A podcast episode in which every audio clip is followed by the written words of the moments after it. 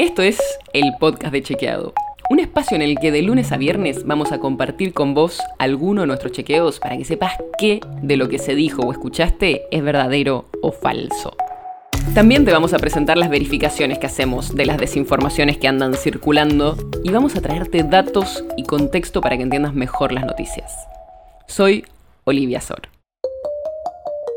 Hoy vamos a hablar de la pesca ilegal. No sé si te enteraste, pero circularon muchas imágenes en el último tiempo de una fila de barcos parados en los límites del territorio marítimo de Argentina.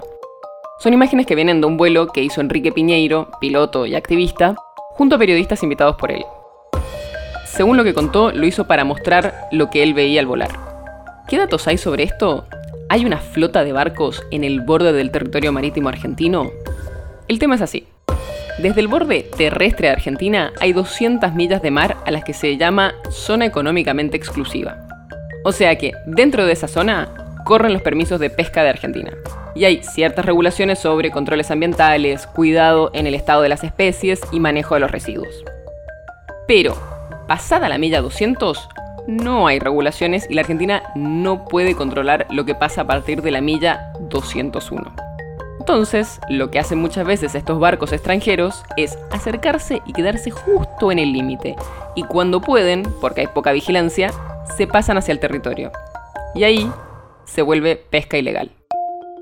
Para darte una idea de la magnitud de todo esto, desde el Círculo de Políticas Ambientales contaron la cantidad de barcos que están ahí y encontraron 460 barcos. Además, estiman que más o menos el 20% de los barcos apagan el sistema con el cual se los identifica, por lo que el número total sería alrededor de 550. O sea que hay buques extranjeros en el límite de esas 200 millas. Pero no quiere decir que todas las luces que se ven en los videos sean de buques extranjeros. Hay también barcos argentinos que están en esas aguas dentro del límite argentino. ¿Qué pasa si las autoridades argentinas encuentran un buque pescando ilegalmente? Si prefectura lo identifica, empieza un protocolo en el que se lo detiene, se hace una inspección y se hace una captura de lo que tiene en la bodega. Y esto cada tanto pasa. Desde 1986 a 2020, según datos oficiales, prefectura capturó 80 buques.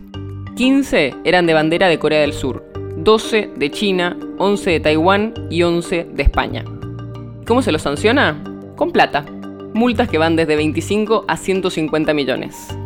Y no es un delito penal la pesca ilegal. Por eso es solo una cuestión administrativa.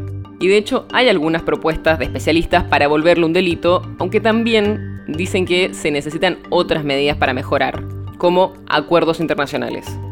Y otra medida sería quitarle los subsidios que algunos países dan para ese tipo de actividades.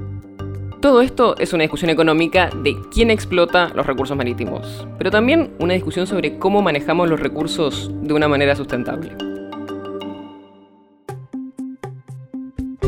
El podcast de Chequeado es un podcast original de Chequeado, producido en colaboración con Posta.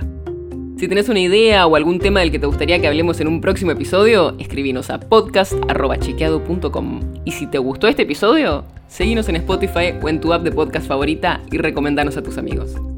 Si quieres más información sobre esto o sobre otros temas, entra a chequeado.com o sumate a nuestras redes. Soy Olivia Sor. Hasta mañana.